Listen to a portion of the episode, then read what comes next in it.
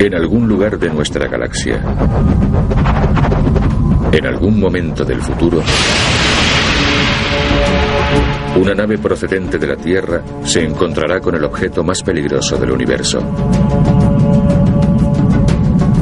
Este objeto no está compuesto de materia normal,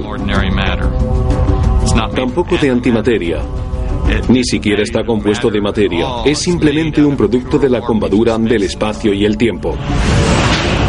Nada sale de ahí. Las cosas solo pueden entrar. Esta naturaleza de un solo sentido es posiblemente lo más perturbador para todo el mundo. De hecho, es lo que nos deja más perplejos a los científicos. Y por eso los astrónomos se llevaron una gran sorpresa al averiguar que había muy buenas razones para sospechar que el universo debería estar lleno de esos extraordinarios objetos.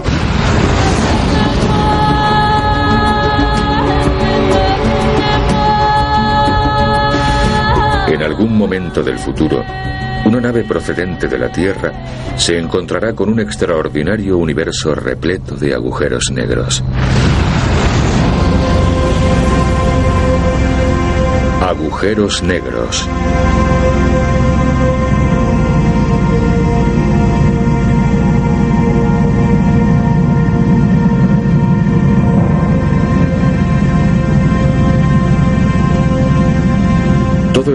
Oído hablar de los agujeros negros. Nadie los ha visto en realidad.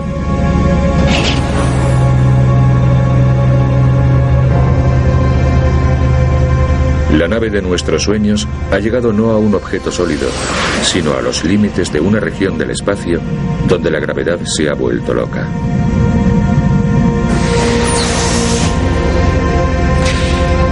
Ahí abajo, esperando, hay un agujero negro en el espacio. Este es el lugar donde una estrella enorme ha muerto, dejando un hoyo sin fondo del cual no hay escapatoria.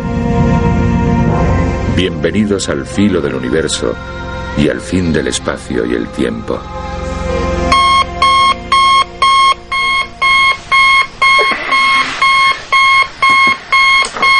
Phil Charles no solo sueña con agujeros negros, su profesión es localizarlos. Ha encontrado las pruebas más contundentes hasta la fecha de la existencia de un agujero negro en el fondo de nuestra propia galaxia.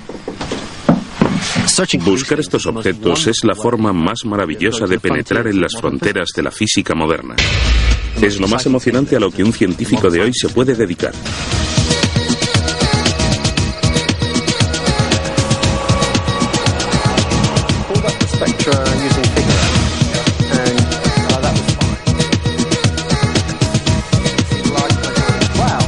Por el día, Phil Charles enseña astrofísica teórica en la Universidad de Oxford. Por la noche, encabeza la búsqueda de hechos astrofísicos.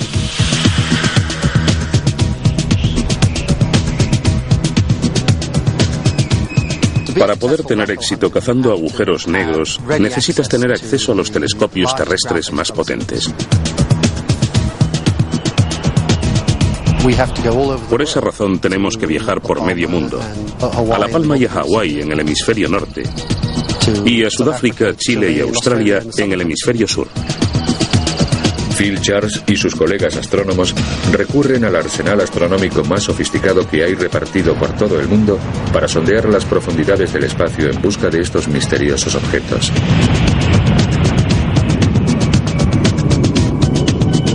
Desde los satélites de rayos X y el telescopio espacial Hubble hasta los radiotelescopios y telescopios ópticos terrestres más sofisticados. Su destino de hoy es La Palma, en las Islas Canarias. La Palma es uno de mis lugares favoritos, sin duda. Llevo ya siete años estudiando agujeros negros en La Palma. La propia naturaleza de los agujeros negros los convierte en una presa muy escurridiza. Por definición, no pueden verse.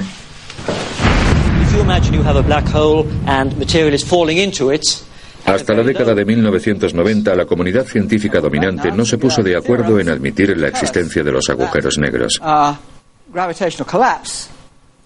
Según la teoría, en lo profundo de los agujeros negros, todo lo que conocemos acerca del universo no nos sirve.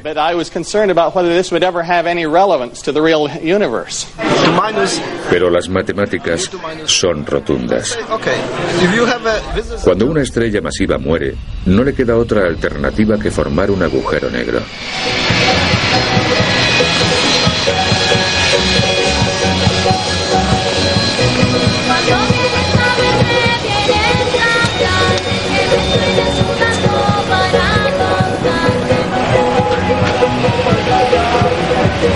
Para astrónomos como Phil Charles, los agujeros negros siguen siendo el gran juego del universo. Pero, ¿cómo localizar una pequeña nada invisible que posiblemente se encuentre a cientos o miles de años luz al otro lado del ruidoso mar espacial? Habiendo más estrellas en los cielos que granos de arena en todas las playas del mundo, ¿Cómo se encuentra esa estrella negra que se traga la luz en lugar de brillar como un faro?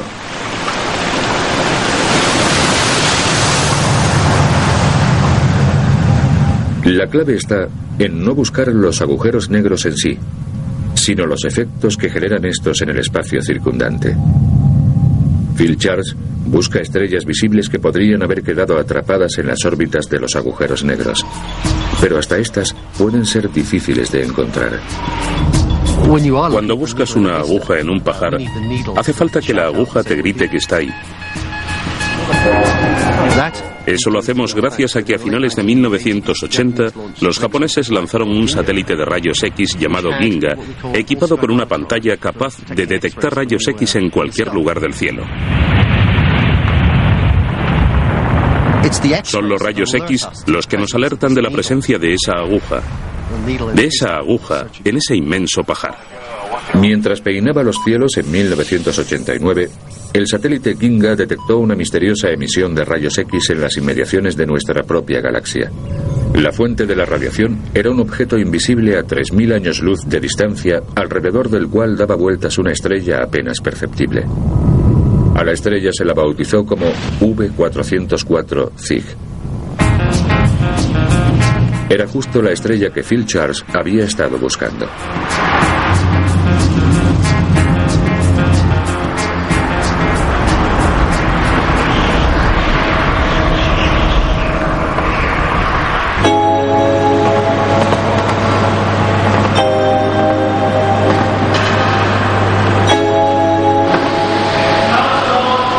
Principal que Phil Charles emplea para encontrar sus agujeros negros es el William Herschel, un telescopio gigantesco encaramado en lo alto de un volcán extinguido a dos kilómetros y medio por encima del Océano Atlántico.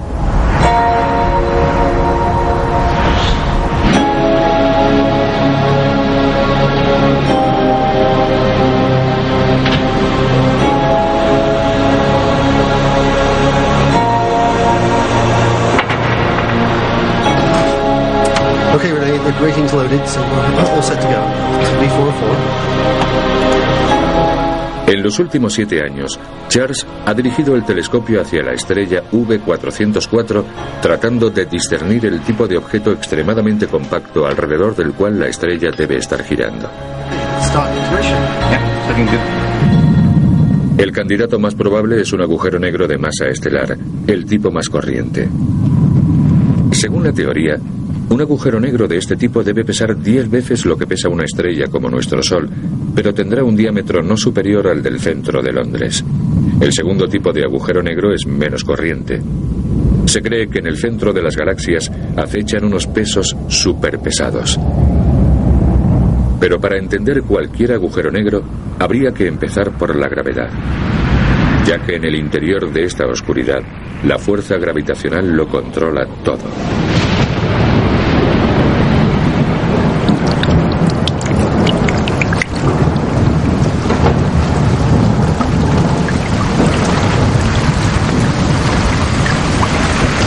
La búsqueda del hombre moderno por comprender la gravedad y en última instancia los agujeros negros nació en esta habitación el día de Navidad en 1642.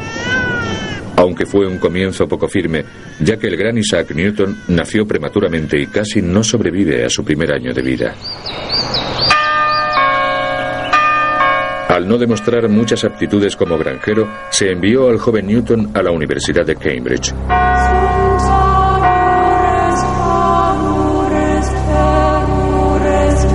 Una vez allí, Newton formularía las leyes físicas que todavía conforman las bases de la ciencia moderna.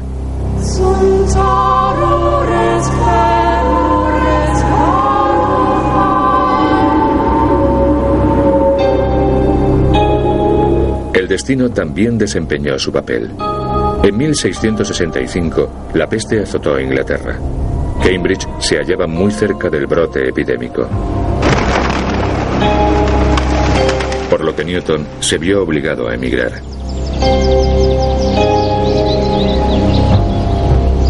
Volvió y se refugió en Woolsthorpe Manor. Durante los 18 meses siguientes, descubriría el cálculo matemático, formularía las leyes del movimiento de los planetas y revelaría el espectro de la luz. Y un buen día, la caída de una manzana iba a interrumpir sus pensamientos, llevándole a plantearse la gravedad misma.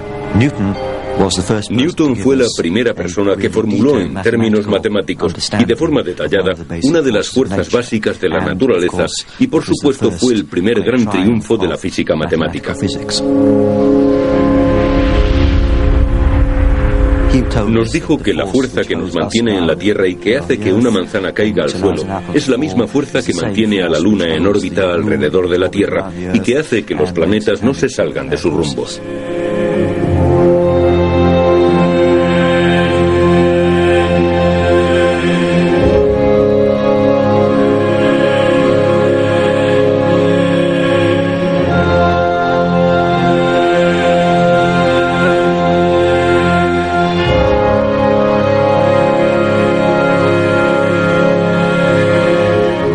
Newton, toda la materia del universo está sometida a la fuerza de la gravedad.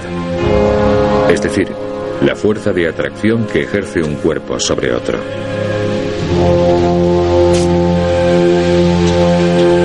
Cuanto más masa tenga un objeto, mayor será la gravedad y mayor será la fuerza de atracción.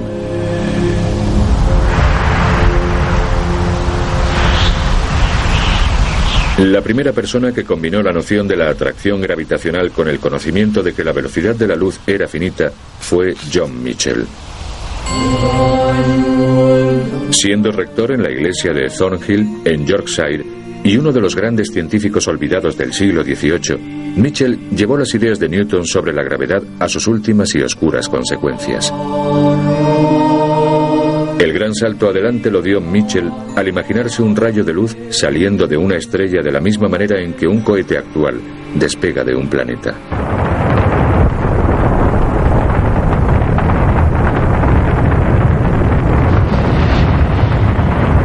Para escapar completamente a la fuerza gravitacional de la Tierra y poder viajar al espacio, un cohete necesita alcanzar una velocidad vertical de 11 kilómetros por segundo para vencer la gravedad que lo frena y tira de él hacia abajo. Mitchell no podía saber nada de cohetes que fueran a la Luna, pero sabía que en teoría una estrella masiva podría tener una gravedad tan monstruosa que ni siquiera los rayos de luz, viajando a 300.000 kilómetros por segundo, pudieran escapar de ella. John Mitchell calculó que si existiera un cuerpo que pesara unos 100 millones de veces más que el Sol, la luz no podría escapar de él. Y concluyó que por esa razón, tal vez los objetos más grandes del universo serían invisibles. Mitchell había explicado cómo podía la gravedad hacer que una estrella fuera negra, pero no cómo podía convertirla en un agujero. Habría que esperar hasta la era atómica para tener un conocimiento completo del ciclo vital de las estrellas.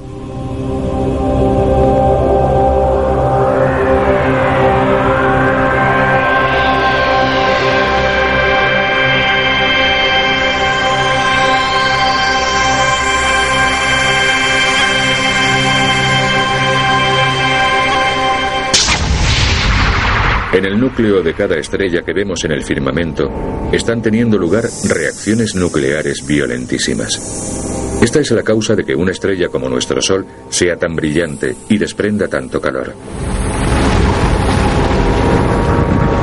Lo único que mantiene a raya a la gravedad es la reacción nuclear que libera energía hacia el exterior e impide que el Sol se contraiga, volviéndose más pequeño y denso.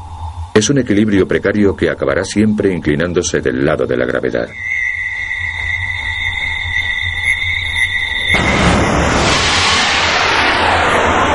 Cuando el Sol agote su fuente de energía, su propia gravedad lo aplastará, formando una pequeña bola del tamaño de la Tierra, pero con una densidad cientos de miles de veces mayor a la de esta.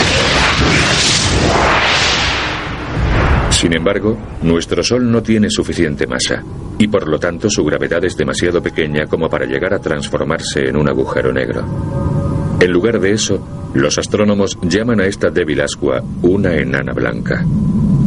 Pero cuando una estrella gigante se apaga, lo hace con una explosión.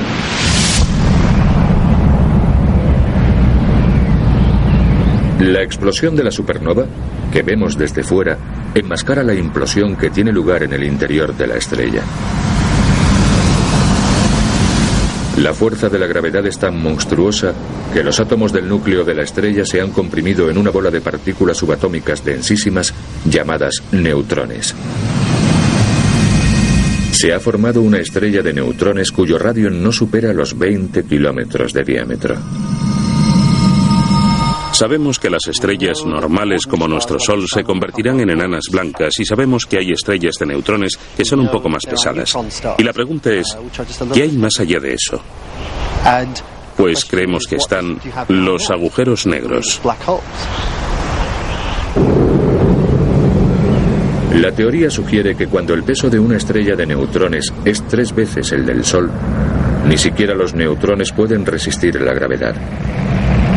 El colapso es inevitable. La densidad de esa masa se vuelve tan enorme en el centro que la gravedad llega a afectar al espacio mismo y al tiempo también, distorsionándolos de una forma tan brutal que empiezan a dispararse hacia el infinito. Se forma entonces un punto oscuro en el corazón de la estrella moribunda que va creciendo implacablemente hacia el exterior conforme va tragándose el brillo de la estrella. Cuando la estrella muere, nace un agujero negro.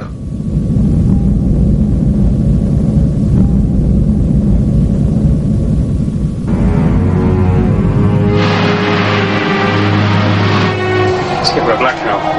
Being pulled into a black hole. Anna, computer smash. Find out what you can about it.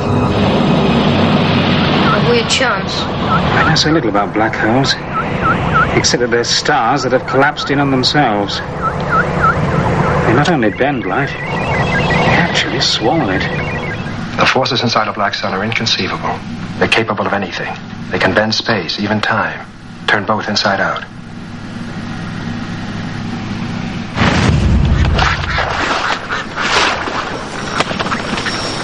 El hecho de que un agujero negro pueda manifestarse con tanta intensidad en el vacío del espacio es algo que preocupa profundamente al profesor Stephen Hawking. Hawking nació exactamente 300 años después de Isaac Newton y ahora ocupa el mismo puesto que Newton en la Universidad de Cambridge. La mente de Hawking se mueve libremente no en el universo de Newton, sino en el universo de Albert Einstein. Estamos acostumbrados a pensar en la gravedad como la fuerza que atrae los cuerpos hacia la Tierra o la fuerza que atrae la Tierra hacia el Sol. Pero Einstein tuvo la genial idea de que la gravedad existe porque el espacio y el tiempo se curvan en lugar de permanecer planos. Einstein se dio cuenta de que nada puede existir en el espacio sin existir a la vez en un momento determinado del tiempo. El espacio y el tiempo parece que se entrelazan para formar la estructura flexible de cuatro dimensiones del universo. El llamado espacio-tiempo.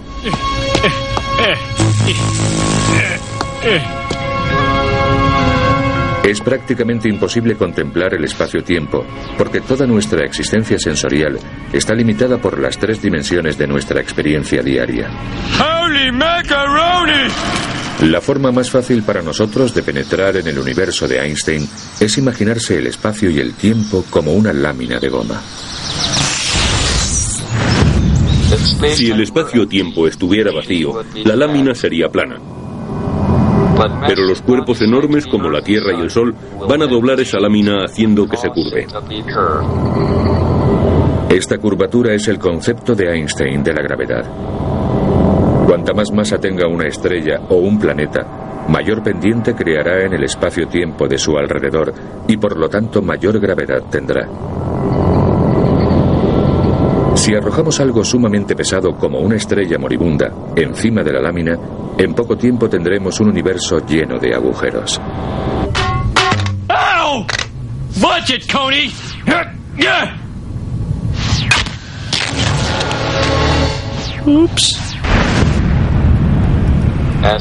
Cuanto más se enfría y encoge una estrella masiva, más se curva el espacio-tiempo de su alrededor. Al final, cuando alcanza un tamaño crítico, va a crear literalmente un agujero negro en el espacio-tiempo. En ese agujero se pueden caer cosas, pero nada puede salir de él.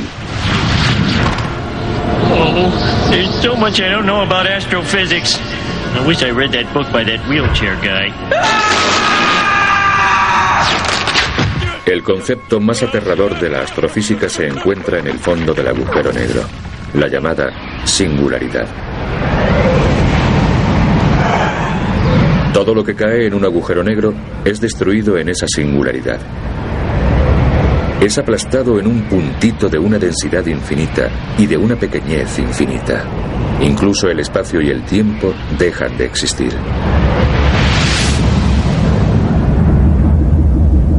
Lo único que queda en el universo exterior es una esfera perfecta de una oscuridad absoluta, un fantasma gravitacional de la estrella muerta. Esta esfera constituye el llamado horizonte de sucesos y marca los límites del abismo. Este horizonte de sucesos no está formado de materia.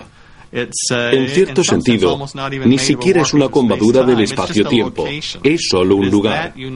Es ese sitio especial donde la gravedad es tan fuerte que ahí dentro nada puede escapar.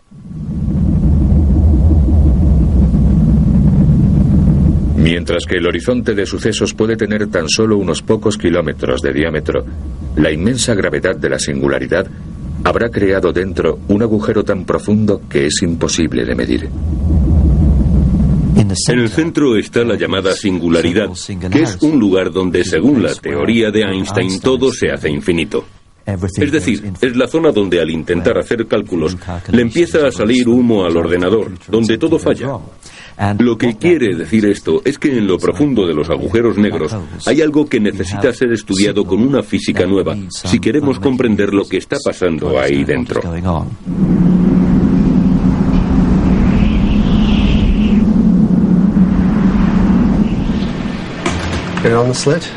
El astrónomo Phil Charles cree que tiene las pruebas de que estos objetos intangibles existen de verdad en el universo real.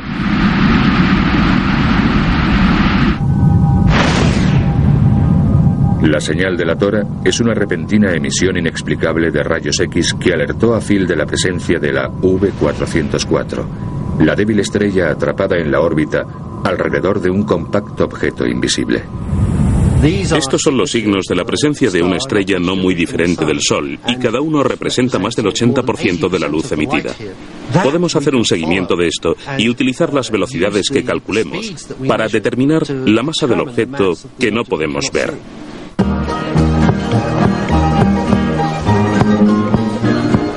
Una analogía excelente es la de un hombre grande y fuerte y una mujer delgadita y pequeña.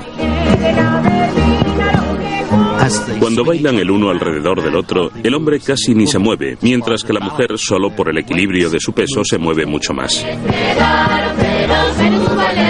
Los cálculos muestran que V404 da una vuelta completa alrededor de su misterioso y pesado compañero cada seis días y medio. Para alcanzar una velocidad semejante, el compañero debe tener muchísima densidad.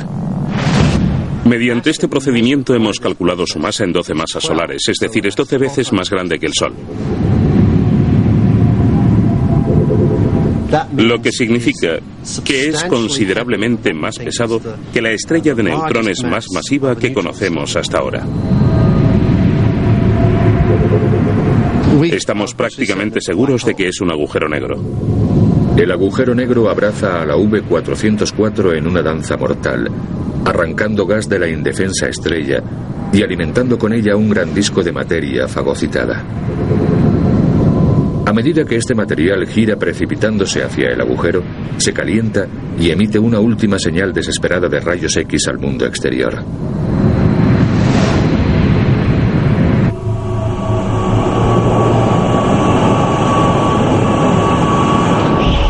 Con el método de los rayos X se ha podido detectar la presencia de casi una docena de objetos similares. Uno de los primeros fue Cygnus X1. Me aposté con Stephen Hawking a que Cygnus X1, un objeto del cual salían rayos X, era un agujero negro. Stephen Hawking apostó a que no lo era. Y no fue porque no creyera en los agujeros negros. Más bien lo hice porque quería una póliza de seguros. Había trabajado mucho en los agujeros negros y todo se habría perdido si al final hubiera resultado que no existían. De esta manera, por lo menos, tendría el consuelo de ganar la apuesta. Cuando Hawking y Thorne hicieron la apuesta en 1974, las pruebas eran muy débiles. Pero con los años y al irse acumulando las pruebas, Hawking pensó entonces que ya podía reconocer la derrota. En 1990, Stephen Hawking estaba de visita en Los Ángeles y entró de improviso en mi despacho y puso su huella digital en la apuesta. Le pagué una suscripción por un año al penthouse, muy a pesar de su mujer. Esta apuesta por escrito simbolizaba que por primera vez la comunidad científica reconocía realmente la existencia de los agujeros negros en el espacio.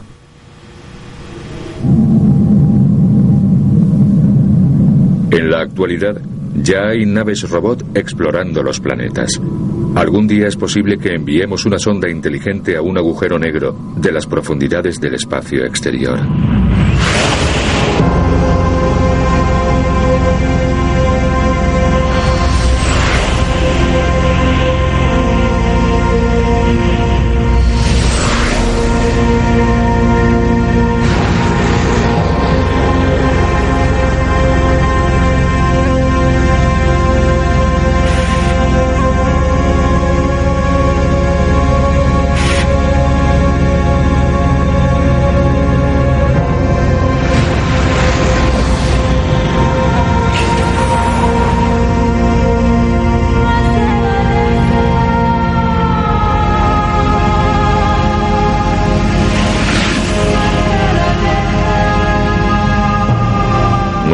Nave nodriza viaja lo suficientemente rápido como para poder establecer una órbita segura alrededor del agujero. Pero a la sonda le espera un destino diferente. A medida que me aproximo al agujero negro, empiezo a sentir la atracción gravitacional sobre mí. Pero es un tipo de atracción diferente de la que estamos acostumbrados. Normalmente se piensa que estás siendo atraído hacia abajo. Sentado aquí en esta silla, mi cabeza está más lejos del centro de la Tierra que mi pecho. Luego el tirón sobre mi cabeza es menor que sobre mi pecho. Es decir, hay una diferencia en la atracción. El tirón es menor en la cabeza que en el pecho. La gravedad me está estirando ligeramente. A medida que te acercas al agujero negro, esa diferencia en la fuerza de atracción se hace cada vez más grande. Al aproximarte al centro, la gravedad será cada vez mayor. Te estirará y deformará. Hay quien llama a esta experiencia espaguetificación. La espaguetización es una experiencia a la que nada ni nadie puede sobrevivir.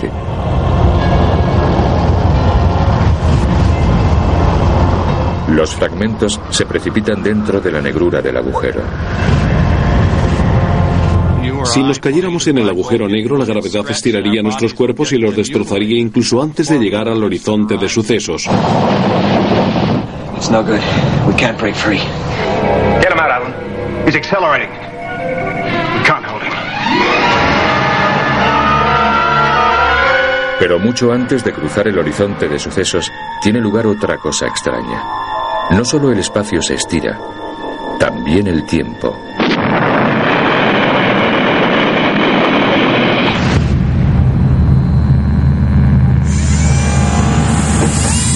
Cuanto más se acerca la sonda espacial al horizonte de sucesos, cada vez menos luz consigue escapar de ella.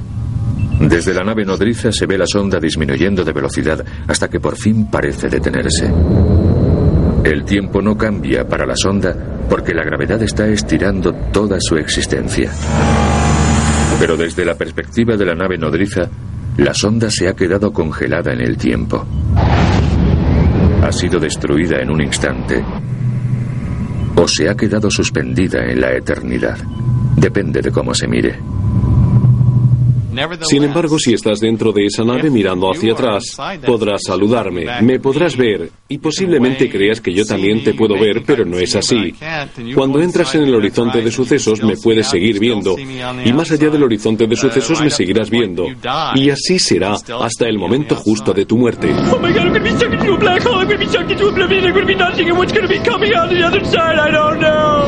I'll save you, Dad. Closer. You'll have to jump. Piece of cake, son.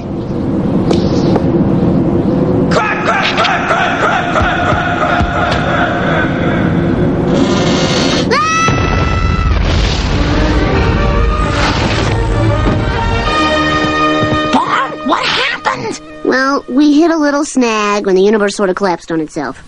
Realmente no sabemos qué sucedería en lo profundo de un agujero negro si uno se cayera directamente. Podría ser que bajo estas condiciones sucedieran cosas todavía más extrañas al espacio. Algo parecido a lo que pasó al principio del universo y de hecho algunas personas han especulado con la posibilidad de que en general se puede evitar la singularidad completamente y salir por otro lado. Some say that if you pass through a rotating black hole, you end up in a new universe. A new dimension.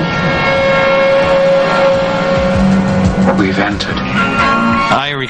Me acuerdo de una película en la que al final una nave entraba en un agujero negro y salía al otro lado del universo. Eso no pasa. No sucede así para nada. Las leyes fundamentales de la física establecen que en el centro de un agujero negro hay una singularidad, una región donde el espacio y el tiempo se deforman de manera infinita, una región en la que cuando entra la materia se destruye totalmente.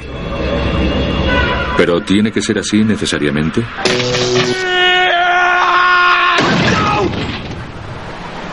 Ew. This is the worst place yet. Las conjeturas de que manipulando los agujeros negros podría hallarse la forma de burlar las leyes de la física se han convertido en el sello distintivo de la ciencia ficción. El físico Igor Novikov especula con lo que sucedería si uniéramos dos agujeros negros para formar un agujero de gusano. Los agujeros de gusano son objetos sumamente extraños. Nos lo podemos imaginar como dos agujeros conectados por una especie de túnel. Pero este túnel no está en nuestro espacio. Está en una especie de hiperespacio, en otra dimensión. Para hacer un agujero de gusano así, tendríamos que manipular el espacio-tiempo. Primero, habría que curvarlo hasta que se empezara a formar un agujero negro, pero sin llegar a un punto en que apareciera una singularidad. Después, se uniría la boca de este túnel gravitacional con un segundo túnel para formar dos agujeros conectados por un tubo continuo a través de un hiperespacio.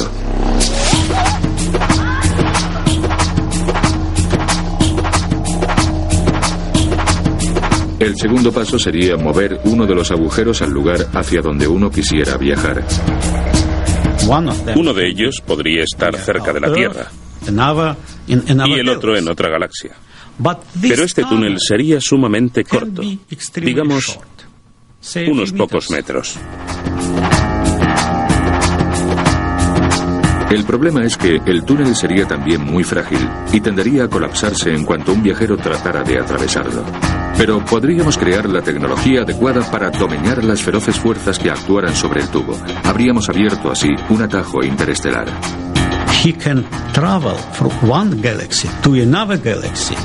Podríamos viajar de una galaxia a otra en muy pocos segundos. Mientras que un agujero negro es una vía de un solo sentido que acaba en el callejón sin salida de la singularidad, un agujero de gusano, en cambio, sería una autopista hacia las estrellas.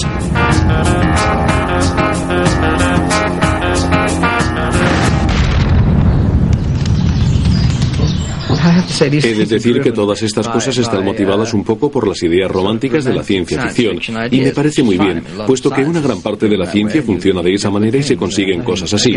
Pero en mi opinión, las pruebas científicas que tenemos apuntan a que todo esto no va a suceder nunca. No es posible.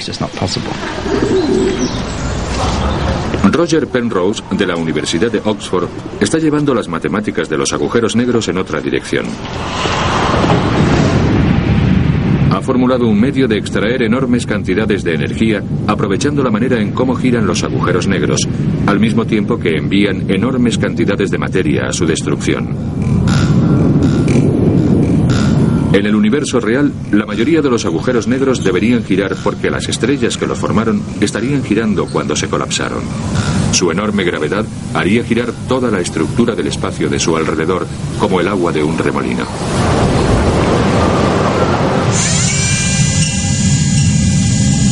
El proceso de extracción de energía de Penrose se llevaría a cabo construyendo una planta de energía a una distancia segura del remolino.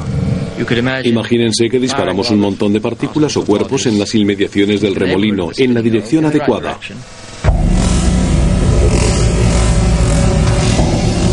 Las fuerzas de la espaguetización harían pedazos estas partículas.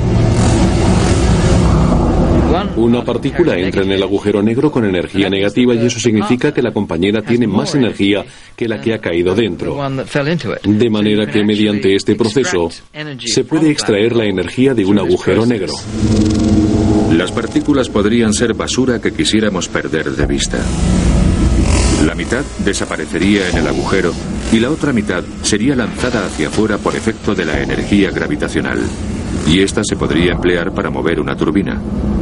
La fuente de esa energía procede de la ralentización de la rotación del agujero negro, porque a medida que estas partículas caen en el agujero, pierden velocidad gradualmente, pero como normalmente hay una enorme energía rotacional en un agujero negro que gira, esto sería una forma sumamente eficaz de extraer energía.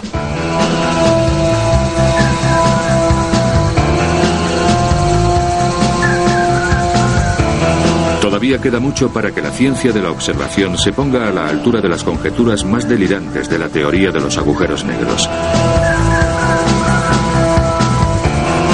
Otro país, otro telescopio. La cacería le lleva a Phil Charles a Australia.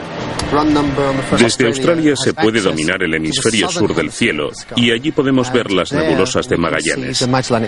La gran nebulosa de Magallanes es la galaxia más cercana a nosotros y allí hay aproximadamente una media docena de objetos compactos muy interesantes que queremos estudiar desde aquí. Vamos a necesitar encontrar unos 20 o 30 para poder ver realmente la población de agujeros negros que andamos buscando. Tienen todos masas similares? ¿Son una masa única esparcida? ¿Proceden todos del mismo tipo de estrellas originales? Podremos empezar a dar respuesta a todo esto cuando localicemos suficientes objetos. Mientras Phil Charles vuelve la vista a las estrellas de nuestra galaxia vecina, otros astrónomos están explorando galaxias mucho más lejanas. Allí están encontrando objetos de una inmensidad inconmensurable, nacidos no solo de la muerte de una sola estrella, sino de la destrucción de materia suficiente para formar millones. Los astrónomos creen en la actualidad que tales objetos son agujeros negros supermasivos.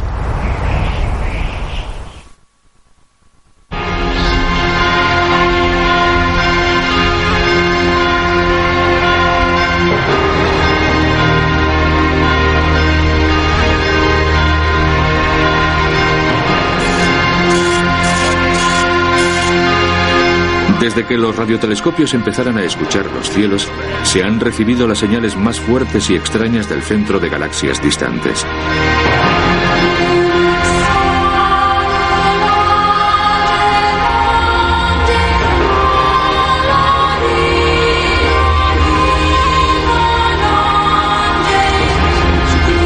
Los astrónomos sospechan que estas señales de radio son generadas por agujeros negros supermasivos situados en el centro. Unos chorros poderosísimos de partículas de energía salen disparados al espacio desde un motor invisible que mueve a las llamadas radiogalaxias como si se trataran de enormes engranajes celestiales. La inmensa gravedad despedaza estrellas anónimas para alimentar sus discos centrales de materia incandescente cien veces más brillante que toda una galaxia de estrellas, como nuestra Vía Láctea. En el centro, propulsándolo todo, se encuentra el objeto oculto, tan pequeño como nuestro sistema solar, pero donde las fuerzas titánicas de la gravedad destruyen cantidades de materia suficientes como para crear millones, incluso miles de millones de estrellas.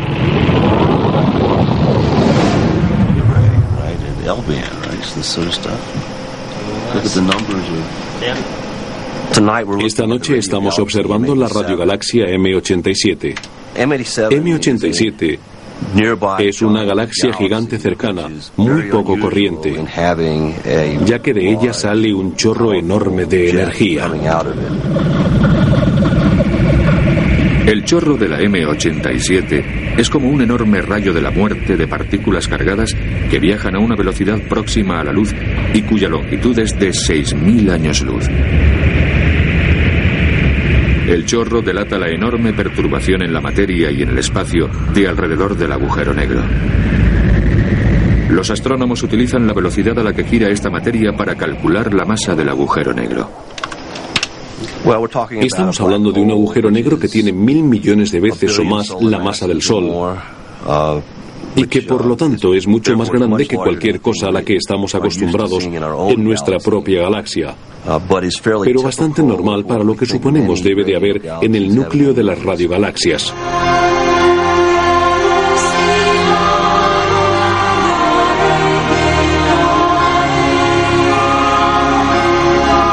Los astrónomos sospechan que las radiogalaxias son las galaxias que tienen suficiente materia para alimentar al agujero negro. Si una galaxia está silenciosa es porque probablemente se le ha acabado el combustible al agujero negro. Si nos fijamos en el centro de prácticamente cualquier galaxia, observaremos una masa oscura de por lo menos varios millones de masas solares, que posiblemente sean los restos de alguna actividad pasada en esa galaxia. En los últimos años, han aumentado las pruebas que corroboran la existencia real de estas masas oscuras. Pero verlas está todavía fuera de nuestras posibilidades. Incluso las últimas imágenes de gran resolución del Hubble solo pueden mostrar el brillante disco central, los chorros de partículas de energía, pero no el punto negro en el centro. Desde la Tierra nunca llegaremos a apreciar en toda su magnitud un agujero negro supermasivo. Es hora de que nuestra nave espacial emprenda otro viaje.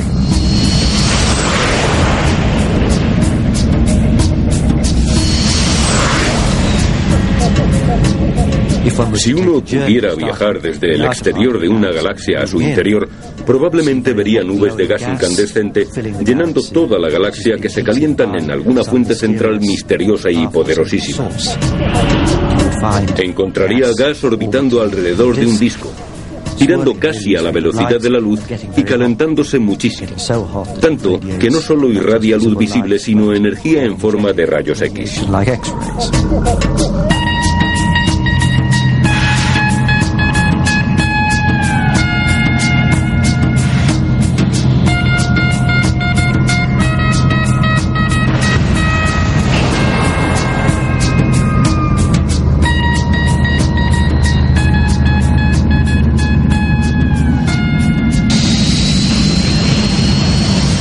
las grandes contradicciones cósmicas es que cuanto más grande sea el agujero negro, más débil será la fuerza de la gravedad en las inmediaciones del horizonte de sucesos.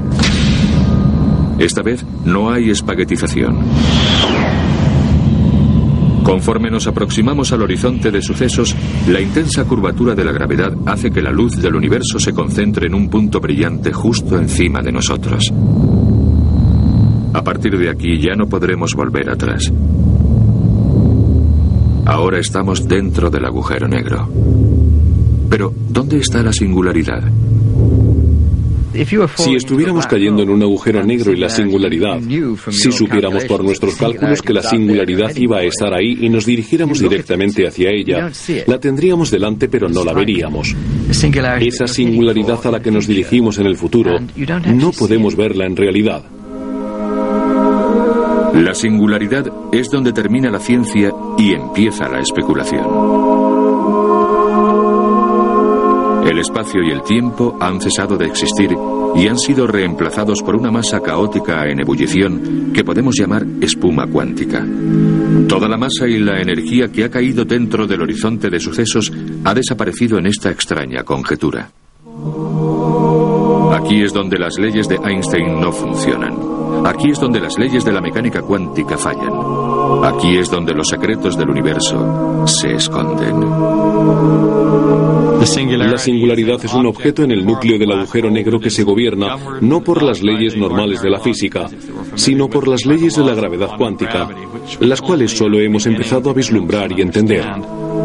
Si la sonda fuera lo suficientemente resistente, caería hacia la singularidad, tal vez por espacio de una hora, hasta que se encontrara en la oscuridad con su futuro, al final del espacio y el tiempo.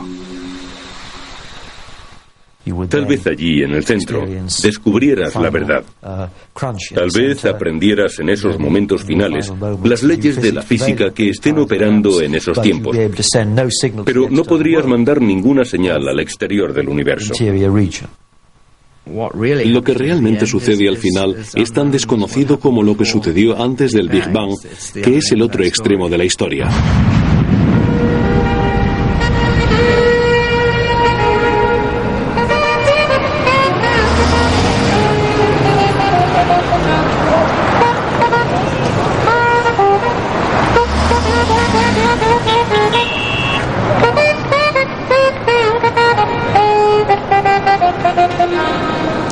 We do expect to find singularities in the Big Bang. Well, of course, that was the first one we had to worry about. Uh, black holes, and in the Big Crunch, if there is one, is about the very virial temperature. Uh, the electrons may so be rather cool. What we have, of course, is two tornadoes uh, orbiting inside a larger tornado and coming together and colliding and coalescing. Las mentes cosmológicas más brillantes del mundo pueden ahora reunirse para discutir hechos igualismos sobre algo que no hace mucho tiempo se rechazaba como pura fantasía.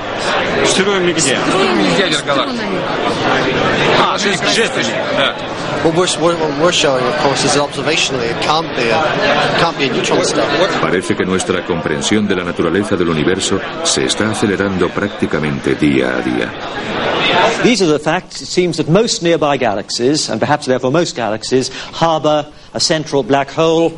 Our galaxy would seem rather underprivileged if it didn't have one as well. Uh, the evidence has come only in the last few months that makes this a compelling case. Los astrónomos están prácticamente seguros de que detrás del polvo del centro de la propia Vía Láctea se esconde un agujero negro con una masa tres millones de veces superior a la del Sol. Hace tan solo cinco años se pensaba que nos podíamos librar de tener un agujero negro en nuestra galaxia. Podíamos explicar casi todo lo que veíamos diciendo que eran estrellas de neutrones. Ningún teórico actual cree ahora que se trate de estrellas de neutrones ordinarias. Ahí fuera tiene que haber cosas compactas que requieren una explicación y creo que es una posibilidad muy emocionante.